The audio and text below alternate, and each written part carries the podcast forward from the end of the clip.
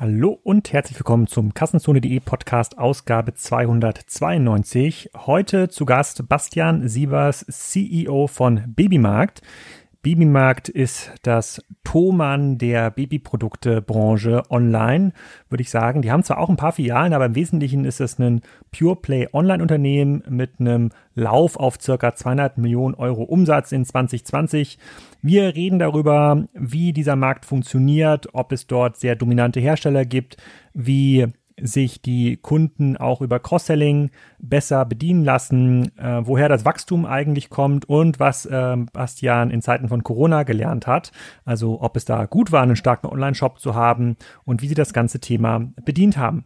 Ich weiß, die meisten von euch warten jetzt händeringend auf äh, den Sponsor. Den habe ich in den letzten Folgen ja so ein bisschen ausgelassen. Aber in dieser Folge gibt es wieder ein neues Unternehmen, äh, was ich euch vorstellen möchte. Und das ist tatsächlich ganz spannend, äh, weil es ist ein Unternehmen, das im Bereich Consumer Electronic Online unterwegs ist. Da gab es in den letzten Jahren gar nicht so viel neue Anbieter und Abwechslung.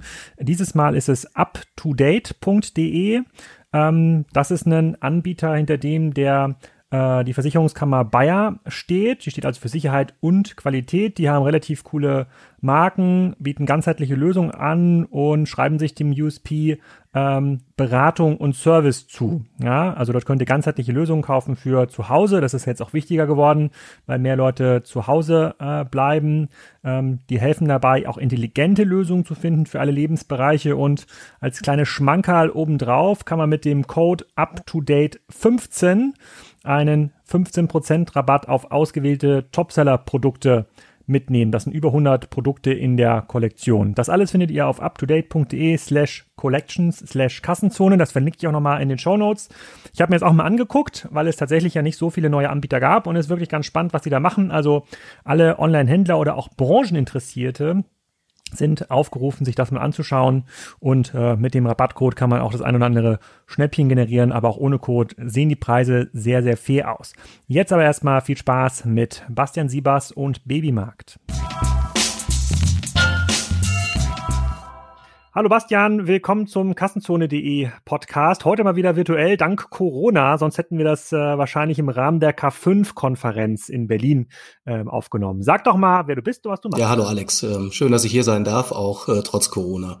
Ja, ich bin Bastian, Bastian Siebers. Ich äh, bin 44 Jahre alt, äh, verheiratet, zwei liebe Kinder zu Hause äh, und ich bin so ungefähr seit 20 Jahren im äh, Digitalbusiness unterwegs, äh, mainly im E-Commerce und äh, seit fast sechs Jahren der CEO von babymarkt.de.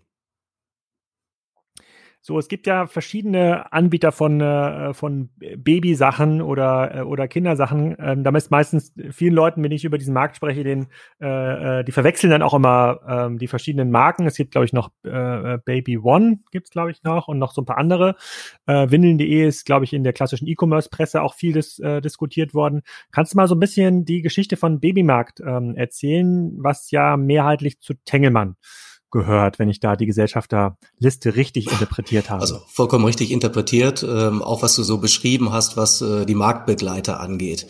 Ähm, ja, der Babymarkt, ähm, den gibt es schon seit boah, mehr als 25 Jahren, hat äh, tatsächlich ähm, diverse Wandlungen wirklich durchgemacht. Ich glaube, in der äh, Konsequenz ähm, als Modell wirklich einmalig. Das heißt, äh, angefangen als gründergeführtes Unternehmen, damals mit einer Filiale in Dortmund. Albert Lüttgenau ist der Gründer gewesen. Der hat das Thema dann ausgebaut ähm, bis auf elf Filialen, hat dann vor 16, 17 Jahren gemerkt, boah, das Internet kommt auf und hat wirklich sehr konsequent dann seinen eigenen Online-Store aufgemacht. Erst eine Kleinigkeit auf eBay, dann den eigenen Store hat dann auf einen Schlag alle Filialen an Baby One verkauft und ist dann als Pure Play weitergegangen. Ähm, ist dann bis auf 30 Millionen gewachsen, Euro damals. Und das war so der Zeitpunkt, ähm, als Tengelmann und auch ich dann eben halt so ein bisschen auf den Plan gekommen bin. Das heißt also, ähm, wir hatten zu dem Zeitpunkt als Tengelmann, der Christian Winter und ich, wir haben die letzten zehn Jahre so das E-Business bei Tengelmann äh, prägen dürfen haben damals sehr großen Erfolg äh, mit dem Investment bei Zalando gehabt und äh, hatten so ein bisschen die Idee, hey, ne, das, was da mit Zalando geht, das könnte man doch irgendwie auch in Dortmund nochmal neu machen, in einem ganz anderen Umfeld, aber eben halt äh, mit dem ähnlichen Aufschlag. Und Mhm. Zu dem Zeitpunkt haben wir uns dann ähm, eingekauft bei Babymarkt, ähm, haben erst äh, versucht, sozusagen mit dem Gründer das Thema insgesamt weiterzumachen. Äh, der Herr Lüttgenau, muss man vielleicht dazu sagen, der war zu dem Zeitpunkt aber auch schon mit 65 Jahren, äh, ich sag mal, in einem etwas fortgeschrittenen Alter. Also nicht der typische Gründer, so wie du das kennst jetzt aus dem E-Commerce, aber nichtsdestotrotz wirklich eine sehr, sehr geile Geschichte. Ja, und ähm, dann ist es so gewesen, dass wir äh, das Thema dann eben halt, äh, ich sag mal, angefangen haben, groß zu machen. Das heißt also, wir haben dann das Thema äh, aufgeladen mit TV-Werbung, haben äh, Pro7 Sat1 als weiteren Gesellschafter mit reingeholt, haben ein neues Team reingesetzt und ähm, ja, vor knapp sechs Jahren eben halt ich als CEO übernommen und äh, liegen jetzt so aktuell bei 170 hm, Millionen und haben vor, die 200 Millionen dieses Jahr zu machen. Und ähm, habt ihr wieder in Filialen investiert oder seid ihr Pure Play geblieben? Nach dem nee, das ist äh, tatsächlich äh, nach dem Tengelmann-Einstieg so gewesen, dass wir festgestellt haben, insbesondere, dass es ein paar Lieferanten gibt, die sagen, passt mal auf, wenn es keine Filialen gibt, ja, dann äh, gibt es vielleicht auch unsere Produkte tatsächlich eben halt nicht. Und äh, dementsprechend haben wir angefangen, erstmal nur eine Filiale zu eröffnen und äh, haben wir dann gemerkt, dass das für uns gar nicht mal so schlecht ist und äh, sind mittlerweile auf sechs Filialen größer geworden. Die sind alle in NRW. Das hat insbesondere logistische äh, Gründe, dass man äh, dort eben halt die Versorgung leichter machen kann. Ich würde aber weiterhin zu 100 Prozent sagen, dass wir ein digitaler Player sind. Ich sage auch immer, wir sind ein Pure Play Ne, für uns sind die Filialen ein ganz klarer Vermarktungschannel und jetzt nicht irgendwie, ähm, dass wir Multi-Channel, also das Wort ist sogar bei uns im Unternehmen, ja, verboten ist falsch gesagt, aber fünf Euro muss man schon ins Schwein geben, wenn man das mal jetzt irgendwie auch wirklich sagt. Ja, das finde ich gut. Das finde ich gut. Das begrüße ich, diese Entwicklung. Ja. Nein, aber dementsprechend, also, um mal vielleicht ein Gefühl zu kriegen, wir machen circa fünf Prozent des Umsatzes mit den Filialen, 95 Prozent sind digital. Mhm. Und wie teilt sich dieser Umsatz in Europa auf? Äh, äh, ist das alles in, ist das alles Dach oder findet auch was außerhalb von Dach statt? Dann vielleicht auch unter anderen ähm, Domains. Wahrscheinlich ist Babymarkt in Frankreich, muss das ja wahrscheinlich ja, andere ist, ähm, Wir haben insgesamt 14 europäische Online-Shops, das heißt also Deutschland plus 13 weitere. Ähm, wir sind eigentlich ja in fast jedem europäischen Land vertreten, also von ganz oben im Norden, Schweden, Norwegen, runter bis ganz in den Süden nach Spanien und Italien. Im Osten sind wir vertreten mit Polen und Tschechien und ähm, ja klar, Dachregion und alles weitere ist auch mit dabei. Ähm, die Umsatzverteilung ähm, ist ungefähr gut 50 Prozent ist das deutsche Online-Geschäft. Ähm, wie gesagt, fünf Prozent in den Filialen. Du kannst zehn Prozent, knappe zehn Prozent in China noch dazu nehmen und der Rest ist international.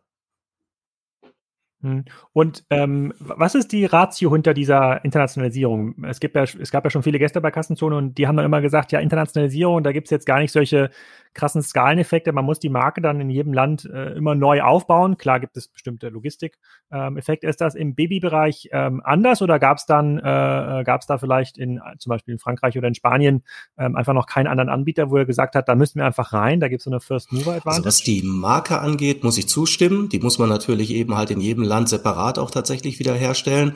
Nichtsdestotrotz haben wir für uns festgestellt, dass eben halt in der Konsequenz ähm, es in wenigen europäischen Ländern wirklich eben halt Marktbegleiter gibt, die es eben halt äh, in ähnlich großer Form machen.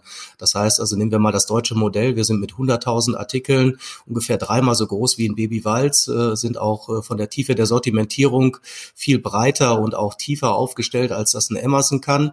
Und äh, das gleiche Konzept tragen wir natürlich dann eben halt in die anderen Länder auch hinein. Mhm. Und wenn du sagst jetzt gerade schon Anzahl der Artikel, wenn ich aus so einer Kunden-USP-Brille da so drauf schaue, also wa warum, ich überlege gerade, ich habe ja auch zwei Kinder, was denn mein erster Aufschlag im Handel war. Ich glaube, man ist ja noch sehr unsicher, sozusagen beim ersten Kind insbesondere. Äh, und das ist jetzt auch schon äh, über zehn Jahre her. Und ich glaube, ich habe den Kinderwagen in einem stationären Geschäft äh, ähm, gekauft. Ähm, heute wäre es wahrscheinlich ein bisschen anders, aber was ist so der, mit was kommt ihr ähm, welchem Argument kommt ihr in den ersten Kontakt mit dem, ähm, äh, mit dem Kunden? Was ist das Versprechen, was ihr jetzt gegenüber einem Amazon oder Otto ähm, ausgebt, damit mhm. er bei euch kauft? Also ich würde mal ein bisschen nochmal weiter vorher anfangen, also ähm, weil es für unser Geschäftsmodell ganz entscheidend ist. Also die von dir genannte Kinderwagen ist ein Teil der sogenannten Erstausstattung. Das ist äh, quasi der Bereich, in dem ja je nach Kind zwischen 700 und 1000 Euro äh, eben halt äh, ausgegeben wird und man üblicherweise diese ganzen Sachen alle kauft, bevor es quasi äh, zur eigentlichen Geburt kommt. Ähm, auch da vielleicht mhm. mal ein kleiner Blick in die Vergangenheit.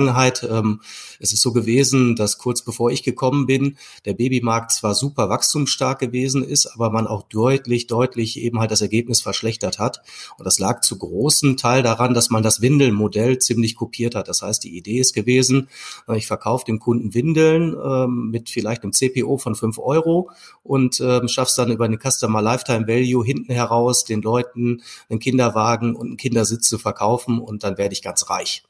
So, und ähm, hm. jetzt hast du ja, glaube ich, gerade schon richtigerweise beschrieben, ne, wo der Fehler im System ist.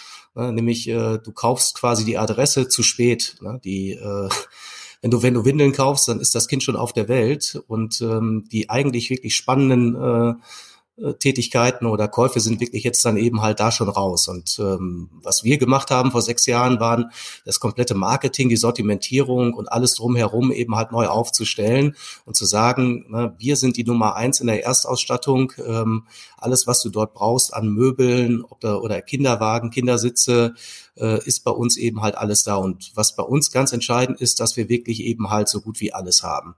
Ne, wir bieten dort äh, für wirklich eben halt ähm, sehr ja, gut situierte Leute, Kinderwagen, die mit 1400 Euro äh, über die Ladetheke gehen, wo sogar ein Elektromotor und ähnliches heutzutage drin ist, ähm, gibt's alles. Ne? Und ähm, es gibt bei uns das auch äh, als All-Inclusive-Paket, ähm, wo eben halt die Babyschale, der Sitz äh, und ein paar andere Sachen drin sind für 300 Euro. Ähm, und äh, das bekommt man bei uns. Und ähm, das ist wirklich einer der ganz wichtigen USPs. Ich habe gerade gesehen, dass das Gute an den äh, virtuellen Podcast, da habe ich jetzt hier parallel nochmal in meinem E-Mail-Postfach gekramt und äh, äh, nach dem Kinderwagen gesucht und ich habe bei euch gekauft Ach, online.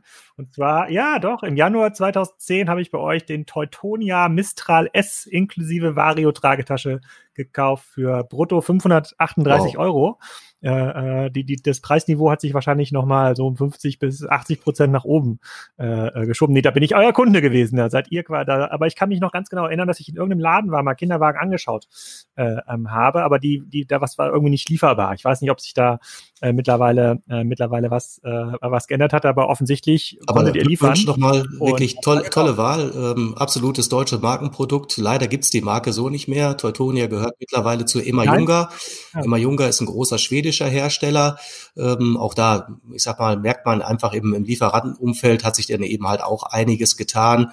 Da gibt es gewisse Größeneffekte, die da greifen und ja, Teutonia ist da leider irgendwann auch unter die Räder gekommen.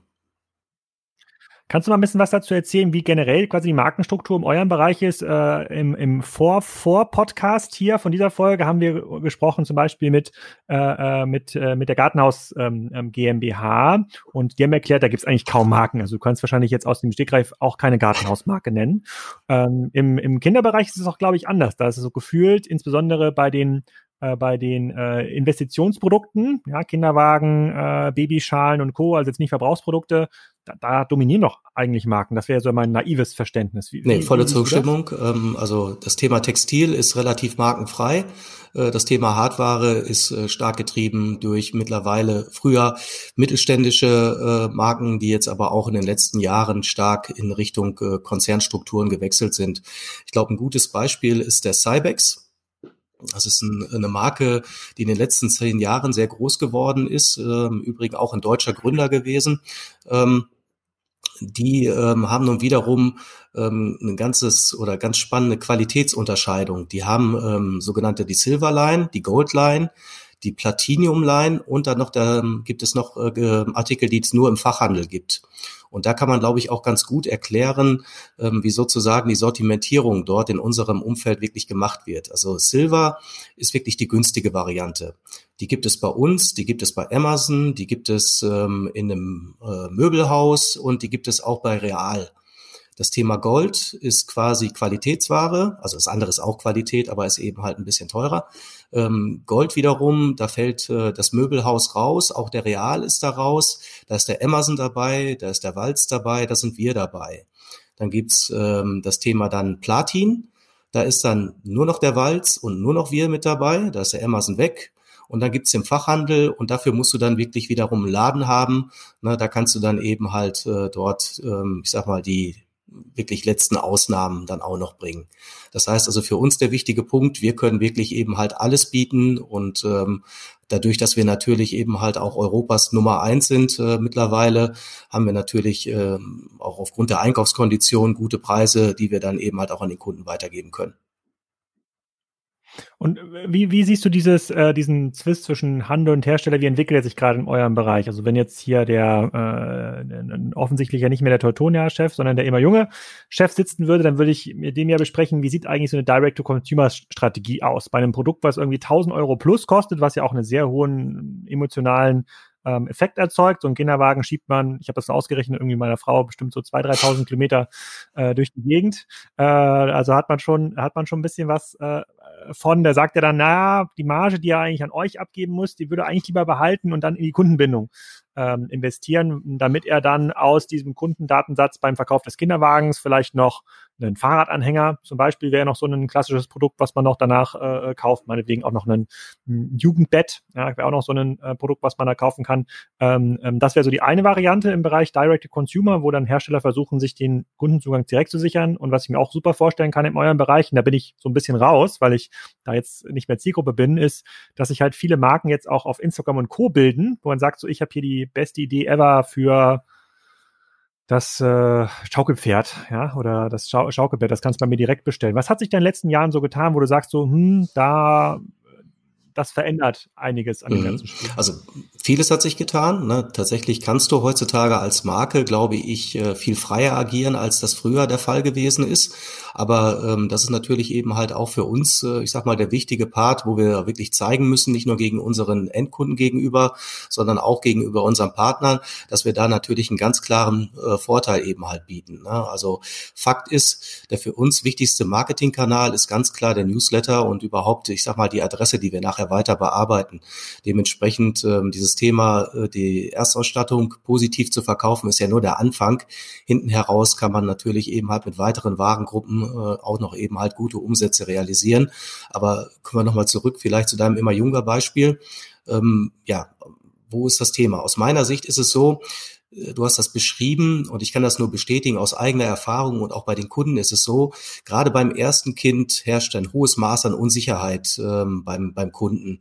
Das heißt, ähm, die wissen nicht genau, was ist der richtige Artikel, was ist überhaupt das richtige Budget, was sind die richtigen Themen, die ich eigentlich benötige und äh, dementsprechend suchen die sich viele Informationen auf Websites, gehen in Läden, äh, suchen sich das zusammen und haben da jetzt zu dem Zeitpunkt nicht irgendwie ähnlich wie bei einem Autokauf äh, eine klare Marke im Sinn oder sowas, sondern da geht es wirklich eher darum, einen breiten Überblick zu bekommen und das ist, glaube ich, auch nochmal ein wichtiger Punkt.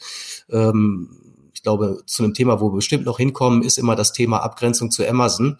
Ne? Und ähm, das ist immer auch aus meiner Sicht eine Frage des Umfelds. Das heißt also, ne, möchtest du mit deinem 1000 Euro Kinderwagen eigentlich eben halt, äh, ich sag mal, neben den äh, riesigen Mengen an Plagiaten irgendwo äh, aus tausend anderen Wagengruppen irgendwo stattfinden oder möchtest du in einem hochwertigen Umfeld mit allen anderen großen Marken stattfinden und dort eben halt auch gleichwertig dargestellt werden?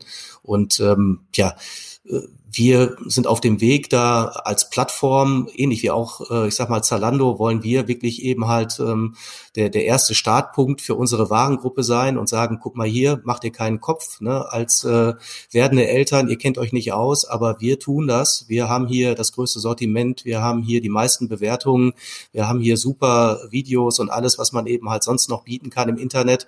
Und äh, im Zweifel kannst du gerne auch zu uns in die Filiale kommen und ähm, die Preise sind sowieso gut. Ähm, ja, das ist ein rundes Paket. Also ein bisschen das, was Thomann macht für Audio, das würdet ihr, würdet ihr quasi auch machen äh, für das Thema Kinder und äh, Babyzubehör. Lohnt es sich denn in eurem Bereich beim, bei Hardware stark in Eigenmarken zu investieren, also den Babymarkt, Kinderwagen oder wie auch immer das Brand heißen mag, ähm, rauszubringen. Also wir haben das vor vielen Jahren mal probiert. Das war so ein Punkt, den ich äh, damals vor sechs Jahren direkt äh, beerdigt habe, ähm, weil es war so ein Punkt, wo wirklich der Babymarkt fast alles probiert hat. Wir hatten einen eigenen Shoppingclub, äh, wir hatten, haben gebrauchte Sachen verkauft, ähm, waren aber doch relativ defokussiert mit ähm, ja sehr vielen Strategien unterwegs. Und eine meiner ersten Aufgaben war dafür zu sorgen, erstmal das Kernprodukt wieder irgendwie freizulegen und die Strategie einmal zu shapen. Ähm, ja, also, äh, warte, verdammt, ich habe die Frage vergessen. Eigenmarken, Eigenmarken, Eigenmarken, also Eigenmarken tot gemacht. Äh, warum? Weil sie sich eben halt zu dem Zeitpunkt mit unserem Marketingaufsatz nicht wirklich gut verkauft haben. Ich würde auch äh, die Antwort heute so immer noch geben. Das heißt also im Hardwarenbereich so sind wir ja auch eingestiegen, ist ähm, das Branding und auch der Vertrauensanker, der da über äh, die, die Brands eben halt rüberkommt, doch relativ wichtig. Ich mag jetzt nicht ausschließen, dass wir irgendwann in zwei, drei Jahren auch das Thema mal wieder aufgreifen werden, aber das wäre nicht meine erste Idee. Wir sind aktuell mit Eigenmarken trotzdem unterwegs. Das machen wir ganz klar im Textilbereich ne, wo äh, tatsächlich eben halt äh, diese Vergleichbarkeit äh, gar nicht gegeben und auch nicht gesucht wird. Gibt da dort nicht die starken Marken und da kann man natürlich dann mit der einen oder anderen gut gemachten Eigenmarke dann auch ein bisschen mehr verdienen, als es dann eben halt so ist, als wenn man was abgeben müsste an die Marke. Okay, dann nochmal, ich bleibe nochmal ganz kurz beim Thema Markt und danach zum Thema Handelsmodell, weil das, äh, ähm, das ist, wird ja auch gerade intensiv diskutiert über ge gebraucht, äh, äh diese äh, sozusagen Kreislaufwirtschaft, äh, da kommen wir gleich nochmal zu. Aber zum Thema Marken, du hattest das eben schon beschrieben, dass die Marken in eurem Bereich sehr, sehr sensibel auf die Handelsform ähm, reagieren. Ich habe jetzt hier mal beispielsweise, ich habe das vorher nicht gemacht, das ist wirklich live, ich habe jetzt mal Kinderwagen mal Amazon angegeben, nur mal zu gucken, was da kommt.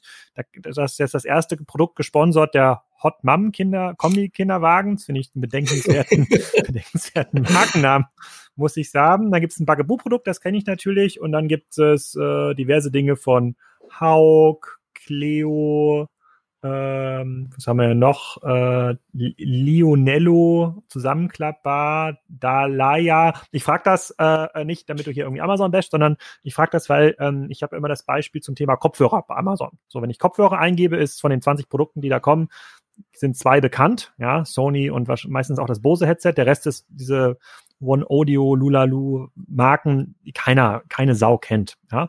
Ist das, äh, ist das bei den großen Plattformen, also jetzt insbesondere ähm, Amazon, ist das da auch so oder ist das noch ein bisschen anders? Also im Speziellen bei Amazon würde ich das ganz genauso sehen. Ne? Gibt da, glaube ich, auch sonst gar nichts großartig zu, zu sagen. Das von dir gebrachte Beispiel mit den Kopfhörern ist, glaube ich, noch mal ein paar Jahre weiter und da ist es noch extremer, aber mhm. wir merken, wir verfolgen das natürlich schon sehr genau, dass eben halt auch bei den für uns wichtigsten Warengruppen dort dasselbe passiert. Mhm.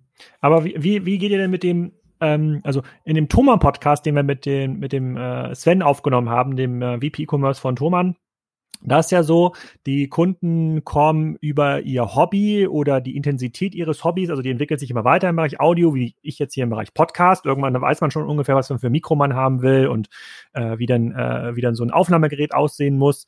Die entwickeln sich da immer weiter und merken dann, ah, die bei Thomann, die wissen das am besten.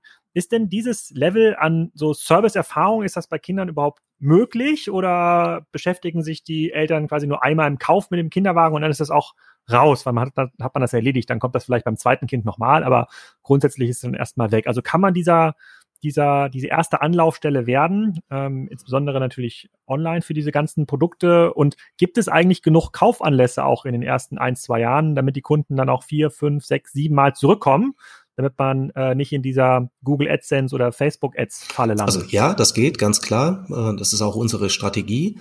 Ähm, jetzt mit fünf, sechs, sieben äh, müssen wir gar nicht hinkriegen. Also unser Ziel ist so in Richtung äh, drei bis vier äh, eben halt äh, Verkäufe im Jahr und ähm, ich glaube, ganz entscheidend ist dafür eben halt früh genug die Adresse zu bekommen.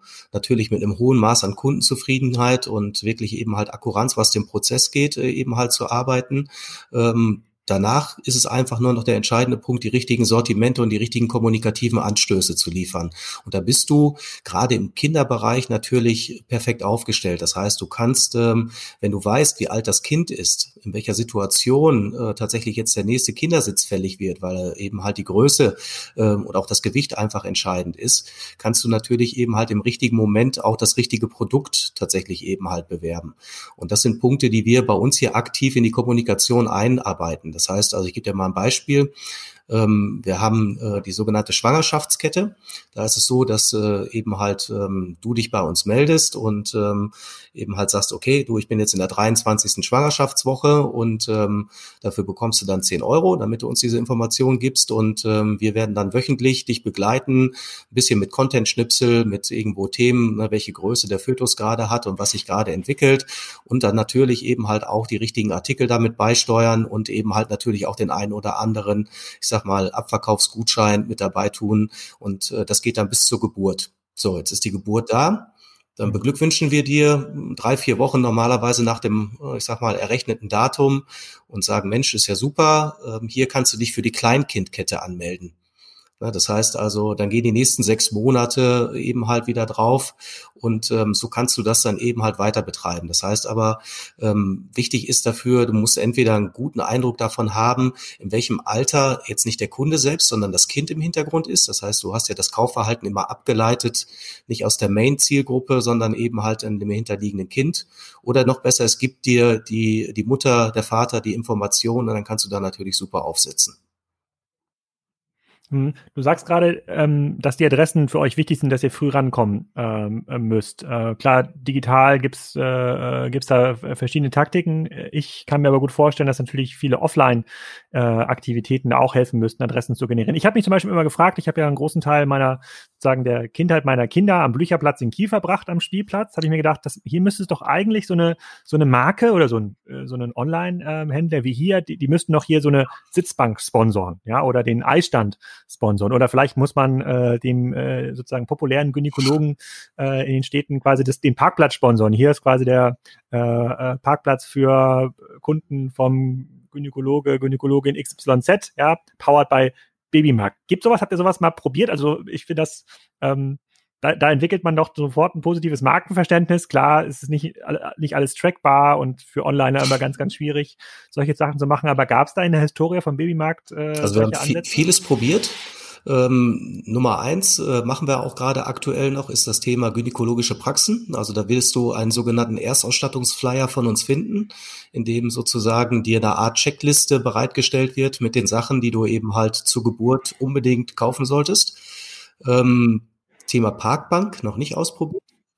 Müsst ihr das bezahlen? Ja, Müsst ihr dafür bezahlen, ähm, das ist, ähm, ich sag mal, eine ah, okay. sehr spitze Zielgruppe und äh, die Auslage, ähm, die lässt man sich an der einen oder anderen Stelle gut bezahlen. Also wir haben es natürlich auch mit Kooperationen und Ähnlichem probiert, ähm, aber ähm, da sitzt jemand drauf, der dann dafür Geld haben will. Also das geht beispielsweise. Mhm. Und ich sag mal, der besondere Fall bei uns ist ja nochmal gewesen, dass wir hier fast fünf Jahre tatsächlich TV-Werbung gemacht haben. Das heißt also, im deutschsprachigen Bereich mhm. haben wir fast 160 Millionen Bruttovolumen äh, äh, tatsächlich über fünf Jahre verteilt ausgegeben. Das ist genauso viel wie Zalando ausgegeben hat. Also diese Marke ist ähm, im deutschsprachigen Bereich äh, tatsächlich weit, weit, weit gestützt und ungestützt vorne. Mhm. Okay, aber, aber du sagst jetzt, äh, du würdest jetzt eher auf die Kundengewinnung auf rein digitalen Kanälen setzen und jetzt keine, keine Guerilla-Aktionen äh, äh, machen bei, äh, bei den äh, Pinkelpartys. Also so. Ich setze da, was das angeht, auf jeden Fall auf digital. Also unsere Erfahrungen sind immer gewesen, dass ähm, ja das, was wir dort eben halt reingesteckt haben, also das Input-Output-Verhältnis einfach viel, viel besser eben halt gewesen ist, als es doch auf klassische mhm. Art und Weise in Print oder auch äh, an anderen Guerilla-Ecken zu probieren. Ähm, wir haben gewisse Events, die wir hier eben halt dann, dann schon noch durchführen, aber für uns ganz oben im Funnel ist insbesondere Social einfach der Kanal der Wahl, wo wir sagen, hey, ne, wenn die Kaufintention zwar noch nicht allzu groß ist, aber man eben halt über große Reichweiten und auch wirklich über gutes Targeting an die Zielgruppe herantreten kann, dann ist Insta und auch Facebook für uns die Kanäle der Wahl. Okay, also erstmal keine kostenlosen Parkplätze bei einem Gynäkologen in Deutschland. Kann ich gut verstehen. Das kann ich gut, das kann ich gut verstehen. Dann kommen wir mal zum Thema ähm, Kundenloyalität und Kreislaufwirtschaft. Ähm, du hast ja beschrieben, du bist insbesondere im Hardware, im Hardwarenbereich äh, sehr stark klassischer Händler, also sehr horizontal aufgestellt. Ihr kauft eure Ware, lagert die wahrscheinlich zum großen Teil auch ein und verkauft sie dann an Endkunden, um dort lieferfähig zu sein. Im, äh, im Textilbereich ist, ist, seid ihr vielleicht nicht ganz so abhängig. Ähm, aber im Hardware-Bereich hat sich in den letzten drei Jahren mit Groover und Co. sehr stark die Diskussion verschoben hinzu, wie kann man solche Investitionsgüter, und dazu gehört aus meiner Sicht auch ein Kinderwagen. Ich glaube, in dem Kinderwagen, den ich da gekauft habe, bei euch sind bestimmt sechs, sieben Kinder groß geworden und nur zwei davon sind mir zuzuordnen. Ähm, wie kann man, wie kann man dieses Problem oder die Herausforderung, den Kinderwagen dann bei eBay Kleinanzeigen äh, wieder zu verkaufen, wie, wie kann man daran aus eurer Sicht partizipieren? Oder lohnt es sich, so eine Art Miet-Leasing-Modell aufzubauen, bei der, äh, äh, bei dem ihr einfach ein anderes, ja, andere Lieferungen, andere Zahlungssystematiken einbaut. Also ist ein Thema, das wir, glaube ich, gefühlt alle anderthalb Jahre, äh, ich sag mal, uns mal wieder vornehmen und äh, für uns durchrechnen und uns die Frage stellen, ne, was äh, eben halt Kapazitäten, Ressourcen auch für Projekte und ähnliches angeht. Und in den letzten Jahren, ich glaube das letzte Mal vor einem halben, dreiviertel Jahr, sind wir wieder zu dem Thema oder zu dem Entschluss gekommen, es erstmal nicht zu tun. Also insgesamt kann ich das mhm. nachvollziehen und habe auch keine, ich sag mal, saubere äh, strategische Erklärung dafür, warum sowas langfristig kein gutes, äh, kein gutes Thema sein sollte. Ganz kurzfristig äh, oder eben halt für unser jetziges Geschäftsmodell ähm, ist es aber so, dass wir sagen, wir haben noch so viele Potenziale, wir haben noch so viel, was wir für uns tatsächlich eben halt jetzt in dem Bereich oder drumherum eben halt für uns erschließen wollen. Dementsprechend äh, wird das Thema dann äh, wieder zur Seite gelegt, um äh, Sachen, ich sag mal, in einem Jahr auf Wiedervorlage wieder rauszuholen, um es dann wieder erneut zu prüfen. Hm, ja, ich, ich verweise immer auf diesen Podcast, den ich gemacht habe mit dem Gründer von äh, Bettdeck Discounter, die jetzt irgendwie auch äh, Boxspringbetten ähm, verließen. Die sind nicht, die sind ein bisschen teurer als so ein Kinderwagen. Ist der Kinderwagen das teuerste Ausstattungsgerät äh, im Rahmen der also Erstausstattung? Die Möbel und der Kinderwagen. Okay, und verkauft ihr auch sowas wie Fahrradanhänger? Tatsächlich auch, ähm, ist auch ein, äh, ich sag mal, gut wachsender Bereich. Und hat sich denn in den letzten Jahren da noch, äh, also ich, ich, ich habe die diese Hersteller für Babyzubehör, die habe ich immer als ähnlich innovativ empfunden äh, wie die Dienstleister im Bereich Hochzeiten. Da gab es immer noch was, was man in den Markt gebracht hatte, um da auch was abzurechnen. Hat sich in den letzten Jahren noch irgend so ein Trendprodukt entwickelt, von dem ich wahrscheinlich jetzt gar nicht, gar nicht mitbekommen habe, was jetzt aber alle jungen Eltern kaufen? Da muss ich jetzt aber auch mal nachdenken. Also ich habe so das Gefühl, die Produkte sind eigentlich weiterhin sehr ähnlich. Was sich verändert hat, ist eben halt, dass gewisse Gimmicks einfach oben drauf gekommen sind. Das heißt, der Kinderwagen, der mittlerweile elektrifiziert ist, das heißt äh, wirklich eben halt mit einem Antrieb, ähnlich wie bei einem Rasenmäher. Ne, du hast äh, das, die Möglichkeit, auch heute dort eben halt die Kinder zu wärmen. Du hast die Möglichkeit, dort den Musik vorzuspielen. Also dort passiert vieles. Ein Thema, das relativ stark in der Entwicklung ist, ist ähm, das ganze Thema Babyüberwachung. Das heißt also auch sicher Unsicherheit. Viele Eltern haben äh, doch wirklich starke Ängste, was den plötzlichen Kindstod und ähnliches angeht. Und äh, da gibt es mittlerweile doch einiges an, an hm. technischem Inventar, um den Schlaf äh, zu überwachen. Also nicht nur die klassische Gegensprechanlage, sondern Video plus Herztöne. Ähm, also da hat sich, äh, ich sag mal, innovationstechnisch einiges getan. Ähm, Ansonsten würde ich sagen, ist das Feld recht ähnlich. Ich glaube, was ich wirklich eben halt nochmal feststellen kann, ist, dass es ähm, eine klassische Spreizung gegeben hat. Das heißt, es gibt mittlerweile einen klassischen Premium-Bereich für wirklich eben halt wirklich, ich zeige nach außen, dass ich eben halt auch einen sehr teuren Kinderwagen habe und eben halt auch ein Einstiegssegment, wo ich eben halt also die die sogenannte Bugaboo-Modi. Genau. Ne? Mhm. Oder ich kriege eben halt für, für kleines Geld, aber gute Qualität und äh, kriege dann wirklich alles aus einer Hand. Das ist so die andere Richtung, die auch ganz stark eben halt, ähm, ich sag mal, nach außen gegangen ist. Die Mitte ist so ein bisschen das, was wegbricht. Ne? Deswegen auch wahrscheinlich der Teutonia heutzutage nicht mehr das Modell der Wahl. Ah, okay. Das war damals, das war ein Mittel, das war, das war ein Mittel, Mittelprodukt damals. Äh, ich, ich habe ich das, ich, ich weiß, weiß ich gar nicht. Damals war der Bugaboo auch schon enorm teuer. Das war irgendwie so ein 1000 ja, Euro also äh, Produkt. Wenn genau, ich das der Bugaboo ist wie gesagt eher ein Lifestyle-Produkt und äh, jetzt der Teutonia äh, wäre jetzt auch ein Qualitätsprodukt. Ich hätte den jetzt mit einem Volkswagen in äh, Vergleich gebracht, während äh, der Bugaboo gefühlt, ähm, ja, was wäre der richtige Vergleich? Na, Audi ist gut. Ne? Ja, das schon, das schon, äh, das ist schon so ein Mercedes. Okay. Ja, vielleicht nicht in der Funktion, aber in Preis. Äh, okay, vielleicht können wir noch mal ganz kurz auf die äh, Struktur von äh, Babymarkt äh, eingehen als Unternehmen. Also ihr als Online Pure Player plus die Filialen äh, für die 170 Millionen Euro Umsatz, auf denen ihr letztes Jahr ungefähr wart. Wie viele Leute arbeiten? Also wir sind aktuell knapp 500. Äh, davon sind ungefähr 100 in den Filialen. Wir haben ungefähr 100 Leute in der Logistik. Das heißt, wir machen äh, die rückwärtige Logistik, äh, sprich die Retourenmanagement und Reklamation machen wir selbst hier aus Dortmund. Die Vorwärtslogistik werden mit Dienstleistern aus Tschechien gemacht. Da dürften auch noch mal so 300 Leute quasi äh, für uns tätig sein.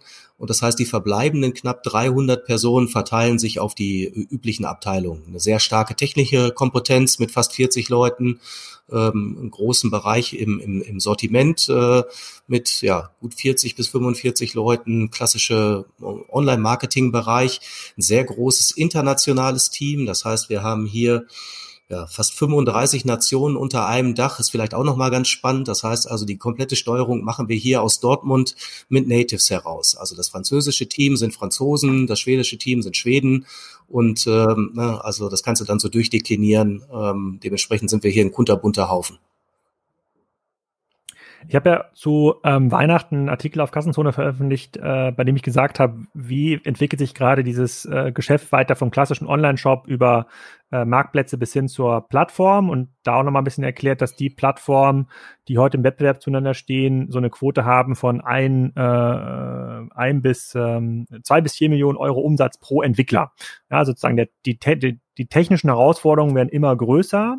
Das kann Marktpersonalisierung sein, das mag äh, Aussteuerung von neuen Frontends sein, das kann aber auch die Babymarkt-App sein, mit der ich dann irgendwie mein äh, sozusagen das Überwachungsvideo ähm, äh, und die Herztöne mir anzeigen lassen kann. Ähm, ähm, sprich, in eurem Fall bei 200 Millionen, sagen wir mal, wir rechnen ein bisschen positiv, müssten da eigentlich dann, ähm, müssten im nächsten Jahr dann schon 70 Leute in der IT-Abteilung ähm, sein. Siehst du die, ähm, siehst du diese Entwicklung ähnlich? Also wenn du dir überlegst, was sind die großen Wachstumsprojekte, was sind die großen, was sind die großen Stellschrauben, mit denen ihr noch hebeln könnt, liegt das bei euch im Bereich Technologie oder sagst du dann, nee, doch eher Eigenmarkenentwicklung oder also Einkauf? Also sowohl als auch. Ähm, tatsächlich ähm, ist das Thema Technik äh, wirklich für uns ähm, ja auch ein wirklich großer Erfolgsfaktor, sonst würden wir es auch gar nicht selbst machen.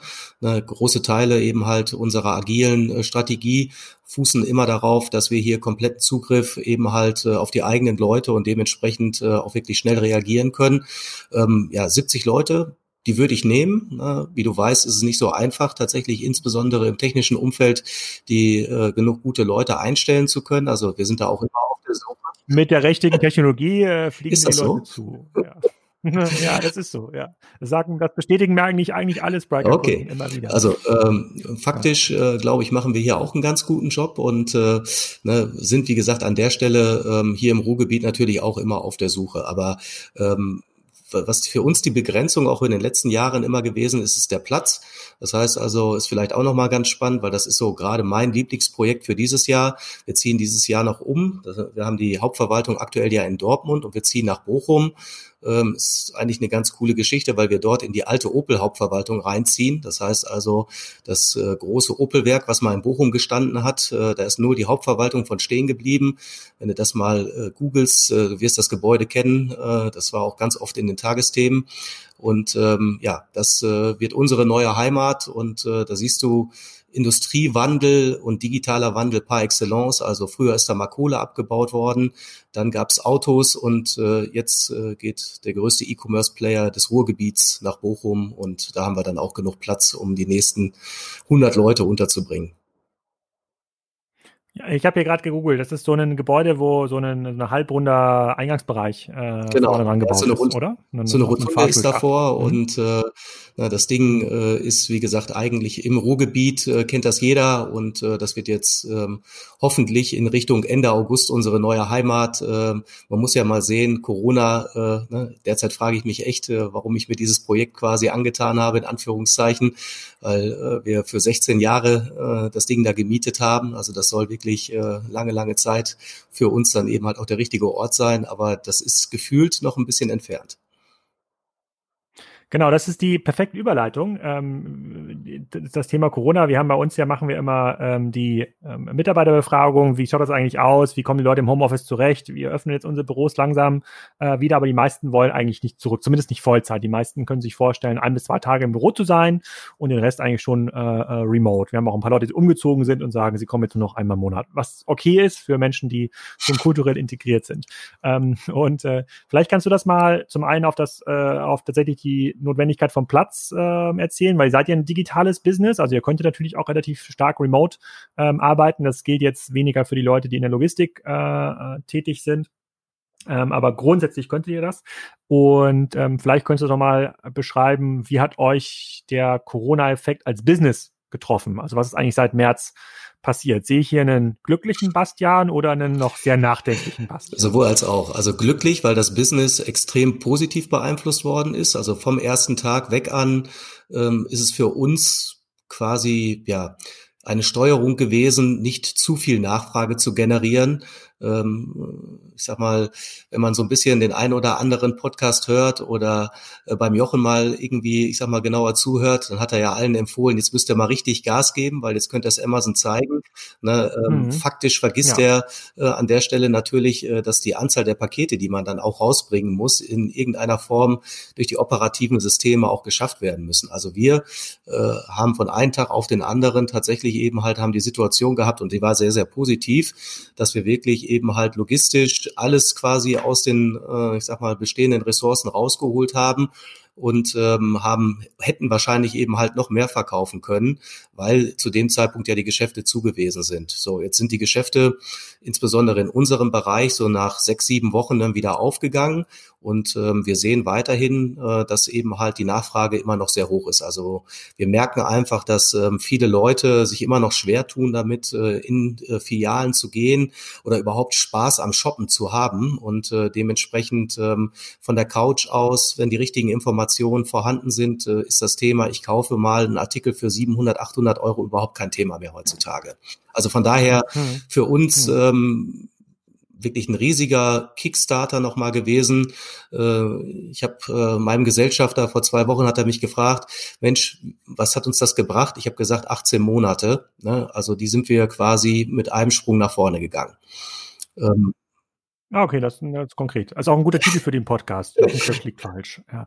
ja aber die, du hast recht, das haben auch andere beschrieben. Das hat ja auch der Gartenhaus geschrieben, der könnte wahrscheinlich irgendwie Millionen Pools verkaufen, aber A, braucht erstmal Leute, die Gartenhäuser und Pools irgendwo hinfahren. Das sind ja auch sehr sperrige Produkte, da habt ihr noch ein bisschen einfacher und das dann irgendwie äh, ähm, aufbauen. Und das ist ja kein virtuelles Produkt. Das stimmt schon. Ähm, und äh, äh, das ist ja schon mal erst ganz cool zu hören. Aber vielleicht nochmal ganz kurz auf das Thema Mitarbeiter. Also kannst du dir gut, kannst du dir vorstellen, jetzt mal unabhängig von dem 16-jährigen Miet, Mietvertrag, das ist ja ein cooles Gebäude, das kann man bestimmt noch untervermieten äh, äh in, ähm, in, in, in Bochum. Ähm, bei uns hat das die, äh, hat das die komplette Sicht auf, was für Offices brauchen wir eigentlich und wie müssen die ausgestattet sein, nochmal komplett geändert. Wir standen kurz vor äh, äh, sozusagen Unterschrift oder wir waren dabei, ein sehr teures, großes Gebäude in Berlin äh, ähm, zu nehmen, eigentlich überdimensioniert, aber natürlich zum Wachsen auch, wie ihr das jetzt ja auch äh, ähm, ähm, plant. Und jetzt sind wir eigentlich ganz froh, dass das nicht geklappt hat, weil wir sagen, naja, eigentlich brauchen wir A, andere Gebäude, ja, also große Flächen, wo sich ja Leute treffen können, ein bis zweimal äh, ähm, die Woche und B ist wahrscheinlich das Geld, was wir in die Bürostattung investieren, ähm, zum Teil besser angelegt, äh, den Leuten zu helfen im, im Homeoffice. Also das, das, das Corona wird unser, unsere Art zu arbeiten komplett verändern. Also ich Wie bin da komplett bei, bei dir. Ähm, vielleicht noch mal 13 Wochen zurückgeblickt. Ähm, ich kann mich erinnern, dass ich irgendwie freitags ins Wochenende gegangen bin. Das war das Wochenende, wo es hieß, dass jetzt die Schulen äh, tatsächlich eben halt zugemacht werden. Und da haben wir als Geschäftsführung hier innerhalb von zwei Tagen äh, tatsächlich entschieden, weil insbesondere auch bei uns im internationalen Umfeld äh, jetzt nicht die ersten Krankheitsfälle kamen, sondern es kamen viele Leute aus Skiurlauben wieder. Wir haben ein eigenes italienisches Team, die hatten noch eine italienische Hochzeit. Dann hieß es, okay, das komplette ah. internationale Team bei der italienischen Hochzeit mit dabei und äh, also ähm, wir haben innerhalb von zwei Tagen von ja knapp 300 Leuten, die im Office waren, äh, 290 tatsächlich ins Homeoffice gepackt und ähm, das hat vom ersten Tag an super geklappt. Also wenn du mich vorher gefragt hättest, wird das gut gehen, hätte ich äh, da nicht drauf gewettet, dass das so wirklich gut klappen würde. Aber ihr wart auch schon vorbereitet beim Thema Zoom, Microsoft Teams oder was immer ihr eingesetzt hat. Infrastrukturell, äh, Laptops für alle Mitarbeiter ist ja auch ein großes Problem gewesen. Das stimmt. Also viele Sachen, äh, die dafür benötigt wurden, hatten wir tatsächlich eben halt schon in der Verwendung, aber natürlich nicht in der ja, täglichen Verwendung, so wie es dann eben halt notwendig gewesen ist. Laptops auch nicht. Ähm, wir arbeiten hier mit Citrix. Ich weiß nicht, ob du das kennst. Das ist, ähm, ich sag mal, ja, das, äh, das, das habe ich in schlechter Erinnerung noch von, äh, von Otto damals, ja. Okay. ja. Aber das hat sich, das hat sich technisch also, bestimmt also, deutlich. Und es hat eben halt auch gewisse Vorteile. Das heißt also, wenn du einen internetfähigen PC hast, kannst du von jedem Ort der Welt, also auch von zu Hause, jederzeit auf alle Laufwerke hier in der Firma zurückgreifen, mit allen Programmen arbeiten und äh, brauchst dafür keinen Laptop. Das heißt also, jeder hat eigentlich irgendwo privat auch ein Ding zu Hause stehen gehabt, so dass wir wirklich, ohne dass wir jetzt anfangen mussten, uns irgendwie auch noch wieder die letzten, um die Hardware zu kloppen, weil es gab ja dann einige Firmen, die versucht haben, dann noch kurzfristig Laptops zu bekommen, konnten wir das dann alles sozusagen von zu Hause regeln und äh, das war wirklich von einem Tag auf den anderen möglich. Nochmal zurück zu deiner Frage, wie wird das denn zukünftig alles sein? Ja, so genau weiß ich das noch nicht. Ich merke, dass es auf jeden Fall nicht so sein wird, wie es früher war, ne? dass eben halt alle immer im Office sind. Ich glaube, dass eine große Stärke insbesondere unsere Firma schon aus der Gemeinschaft entsteht. Und die Gemeinschaft entsteht, glaube ich, auch nur, wenn der persönliche Kontakt wirklich da ist. Ich hatte das ja beschrieben, ne, über, über 30 Nationen unter einem Dach. Wir haben, glaube ich, ein Durchschnittsalter von 27. Ähm, wir sind da wirklich eben halt ein sehr munterer Haufen. Und ich glaube auch, dass das so gut geklappt hat mit der Arbeit untereinander und auch der Kommunikation ist dessen geschuldet, dass man sich so gut kennt. So, und ähm, ich merke, wo klappt das nicht so gut? Neue Mitarbeiter auszusuchen ist schwieriger geworden. Neue Leute einzuarbeiten ist schwieriger geworden. Ne? Und und ich glaube auch, äh, dass irgendwann gewisse Fliehkräfte einfach ähm, ja auch in eine Firma oder ein Unternehmen ergreifen. Und deswegen ist es schon für uns wichtig, ähm, ja, wieder zurückzukehren, irgendwo eben halt in diese gemeinsame Heimat, die wir mit diesem neuen Standort haben. Aber ich glaube, dass wir das ganz stark mit Flexibilität aufladen werden. Das heißt also, dass man sagen kann, Mensch, äh, es gibt da kein kategorisches, äh, nee, das geht nicht oder äh, das machen wir jetzt immer so, aber dass man tatsächlich da als Mitarbeiter im Austausch äh, eben halt auch ganz klar diese Möglichkeiten jetzt viel, viel stärker benutzen kann. Mhm. Was ist äh, the next big thing bei euch, wenn du mal ein Jahr nach vorne guckst? Also ihr habt jetzt ja schon äh, anderthalb Jahre quasi Vorsprung äh, rausgeholt, was den Umsatz angeht. Das ist ja schon mal gut. Das heißt, zurück. ihr könnt euch jetzt auf den Innovations auf den Innovationskram konzentrieren. Ist es der, ist es der smarte Kinderwagen? Ist es die Babymarkt-App quasi, die dir den kompletten Ernährungsplan äh, fürs Kind äh, einstellt und du Arzttermine äh, buchen kannst? Ist es, äh, ist es dann doch äh, eher so eine Art TikTok? äh, System, um, um dann irgendwie lokale Communities zu bilden. Also woran woran arbeitet ihr? Also wenn ich mir die Umsatzentwicklung anschaue da in dem Geschäftsbericht, das sieht ja super aus. Ja, da, wenn, es, wenn man das weiter nach vorne äh, zeichnet, ihr profitiert da sicherlich auch von der Verschiebung offline Richtung ähm, online, werdet euren Laden äh, zunehmend professionalisieren, also werdet immer effizienter in allen Bereichen. Da kann man dann sicherlich auch irgendwann in die Richtung äh, 300, 400 Millionen schielen. Aber gibt es irgend so ein Ding, irgend so ein Projekt, wo du sagst, so, hm, da könnte was äh, draus entstehen, ähm, äh, wo, äh, wo ihr wirklich nochmal einen richtig also großen Sprung mittelfristig haben wir uns die 500 Millionen vorgenommen. Also gib uns mal drei bis fünf Jahre, dann sollten die da auch dran stehen. Ähm, also neue Heimat, gerade schon genannt. Das Thema App haben wir für dieses Jahr tatsächlich noch vorgesehen. Wir haben den Markteintritt das ist der, die App heißt, das ist der Shop also als App. Im, im größten oder im weitesten Sinne erstmal ja. Ne? Natürlich äh, überlegt man sich, ob man hinten drauf nochmal, ich sag mal, mit besonderen Themen nochmal punkten will und kann. Aber im ersten Schritt ist es das, äh, der Shop als App. Also vielleicht noch da nochmal als Zahl genannt. Wir machen 80 Prozent unseres Traffics äh, mobile, also über Smartphones. Ungefähr 70 Prozent des Umsatzes wird mittlerweile ähm, rein über Smartphones abgewickelt. Ähm, hm. Dann haben wir das Thema UK für dieses Jahr noch auf dem Schirm. Das heißt also, da seid ihr noch, da seid ihr noch nicht. Der größte europäische E-Commerce-Markt wartet sozusagen noch auf uns und ähm, ähm, was wir hm. gerade uns auch noch mal verstärkt anschauen, ist das Thema Marktplatztechnologie. Hm. Um selber zum Marktplatz genau. zu werden? Okay, und das heißt, dass ein, dass ihr dann zum Beispiel von einem Hersteller wie Emma Junge nur noch die 100 Topseller lagern müsst und dann sagt, okay, dass der Kram, der jetzt irgendwie dazukommt, bei dem ihr noch nicht genau wisst, ob er überhaupt in eurer Zielgruppe ankommt, der wird über so einen Marktplatz äh, äh, angedockt und ähm, dann äh, muss Emma Junge direkt verschippen zum Kunden. Sowas in der Art? Also da, das, was wo Otto jetzt auch ein paar Jahre dran gearbeitet hat. Äh, also genau, so die Richtung. Hm, okay. Ja, ja, macht Sinn. Also insbesondere in eurem Bereich, um dann auch äh, neuere Marken einfach einen Einstieg zu, äh, zu erlauben, ähm, wo vielleicht eure Einkaufsabteilung sagt, nee, das Risiko wollen wir uns noch nicht geben. Wir wissen gar nicht so, äh, wie schnell sich das, äh, wie, schn wie, wie schnell sich das äh, ähm, dreht. Ähm, da hätte ich auch den einen oder anderen Lösungsanbieter, Lösungsanbieter für dich. Müssen wir nach dem Podcast nochmal äh, besprechen, äh, besprechen. Genau. Und ähm, äh, wenn, wenn ähm, ich, ich, ich weiß quasi in der Tengelmann Holding ist das immer so ein bisschen äh, schwierig, das irgendwie zu isolieren. So Tengelmann hat jetzt, ähm, hat jetzt mit, äh, ich glaube, über 90 Prozent mittlerweile die, die Anteile. Äh, wir haben ja viele Gäste hier, da gibt es dann irgendwie so eine Art Exit-Szenario. Man sagt so, okay, da, da muss man irgendwie hin. Gibt es das in eurem Fall oder sagt ihr, ihr wollt eigentlich profitabel wachsen oder bis zu einem bestimmten Punkt wachsen, um dann äh, profitabel zu sein und dann schauen wir mal, was kommt? Oder gibt es eine gibt es, äh, weil du hast ja auch das ähm, E-Commerce-Thema bei Tengelmann mit aufgebaut und ähm, hast da auch viele Sachen gesehen. Gibt es da irgend so ein bigger Picture, was sich mir jetzt bisher noch nicht erschlossen Also wir sind da aktuell nicht beschränkt, was jetzt die Optionen angeht. Das heißt also, ähm, im, im, in der Bildsprache von Tengelmann nennt sich das strategischer Geschäftsbereich. Das heißt also, du hast bei Tengelmann den strategischen Geschäftsbereich OBI, sprich Baumärkte. Da gibt es den Bereich Non-Food-Discount mhm. mit Kick und Teddy. Und ähm, es gibt äh, den Bereich der Immobilien. Und äh, dann gibt es eben halt uns als Babymarkt. Jetzt muss man mal von der Größe sagen, so ein Obi ist ein bisschen größer als wir, aber ne, wir werden dort als strategischer Geschäftsbereich tatsächlich eben halt, äh, sind wir dort angedockt. Ähm, wir sind aber soweit eben halt durchaus auch alle beieinander, dass ähm, wir uns wirklich auch vorstellen könnten, ne, auch an die Börse zu gehen oder auch was anderes tatsächlich zu machen. Wir würden das alles nicht ausschließen. Was wir miteinander beschlossen haben, ist, ähm, dass der Babymarkt äh, eben halt wirklich große, große Potenziale hat. Na, der Markt, um mal auch dort nochmal eine Zahl zu nennen, wir liegen da in Europa ungefähr bei 70 Milliarden Euro. Ne, das heißt also mit unseren 200, äh, da ist noch äh, wirklich ein bisschen Platz nach oben. Selbst mit den 500, die wir da mittelfristig eben halt anstreben, haben wir da auch noch ein bisschen was zu gehen. Ne?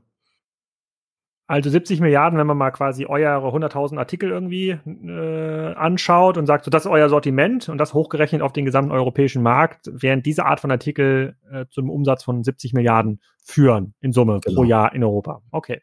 Und dann, äh, 17, dann wäre Deutschland wahrscheinlich davon äh, deutlich über genau, 10 Milliarden. So Richtung 15, 16. Hm, okay, ja, okay. Also es gibt noch Wachstumspotenzial. Das ist ja auch ein gutes Fazit. Also der Markt ist noch riesig, er, sozusagen, er tickt Richtung Online.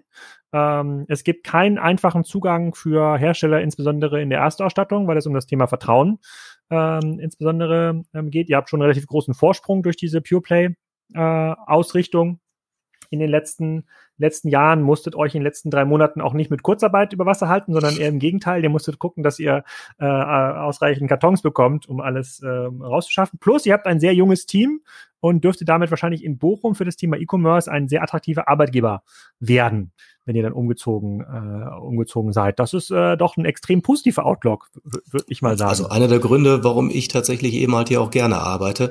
Nein, also du hast wirklich recht. Also ich habe äh, schon das öftere Mal im Spaß gesagt, es gibt wirklich zwei Bereiche, in denen, äh, ich sag mal, ich, als ich äh, gesagt habe, komm, äh, das Thema Babymarkt machen wir groß zu machen. Ne, das eine wäre eben halt wirklich Tierprodukte zu verkaufen. Ne, da gibt's jetzt ja auch schon einen großen Player, der da eben halt äh, wachstumsstark unterwegs ist. Ne, und das andere ist eben halt was mit Babys zu machen. Und ähm, es bietet sich an, alle die Vorteile, die du genannt hast, plus vielleicht nochmal das Thema, dass man äh, die Kommunikation so herrlich ähm, anhand des Alters des Kindes tatsächlich durchstrukturieren kann. Das würde ich auch nochmal als großen Vorteil mit hineinbringen. Ähm, sind wir hier wirklich in einem Umfeld unterwegs, das A sehr positiv ist, B wirklich eben halt auch wirklich ähm, eine ja, gute Produktrange bietet, auch mit Bons, die wirklich äh, Spaß machen. Ne? Wir haben einen Durchschnittsbon, der liegt bei ungefähr 130 Euro aktuell und äh, da kannst du dir vorstellen, dass dann da auch eben halt was hängen bleibt.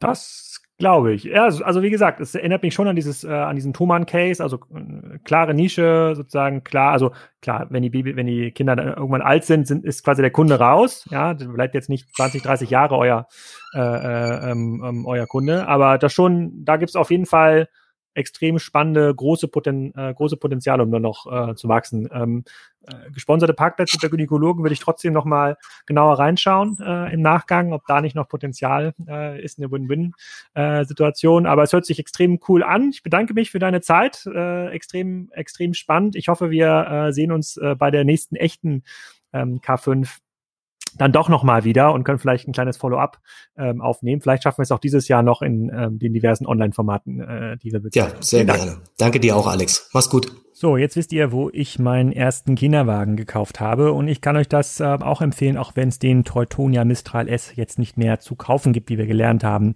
In den nächsten Folgen vor meiner kleinen Sommerpause hört ihr noch Sport Tietje, der war schon mal zu Gast hier im Podcast, ist der ähm, Europas größte Händler für Fitnessgeräte, ähm, stationär und online. Da gibt es ein kleines Corona-Update, ist wirklich mega spannend, wie das ganze Thema Hantelscheiben während der Corona-Zeit dort gehandelt wurde. Und eine Folge zum Thema Bosch Siemens Haushaltsgeräte machen wir natürlich auch. Also wie lassen sich diese Geräte digitalisieren? Wie lässt sich dort auch die ähm, äh, Transaktionskette digitalisieren, so dass Hersteller direkt verkaufen? Ist es überhaupt ähm, erwünscht? Macht BSH das schon irgendwo? Das erfahrt ihr in der übernächsten Folge und vielleicht sehen wir uns nächste Woche auf der digitalen K5. Da moderiere ich ja eine komplette Bühne mit insgesamt 18 Gästen über zwei Tage. Da sind Leute dabei wie Olaf Koch vom Metro, Michael Müller ähm, und viele, viele mehr. Und da könnt ihr auch live Fragen stellen. Das sind quasi so Mini-Podcasts, immer so 20 Minuten. 10 Minuten redet das Unternehmen, 10 Minuten reden wir mit dem Unternehmen. Und dann fassen wir das morgens und abends mit Jochen Krisch und Thomas Lang entsprechend zusammen. So ein bisschen wie bei Doppelta Doppelpass im DSF, halt ohne Mario Basler.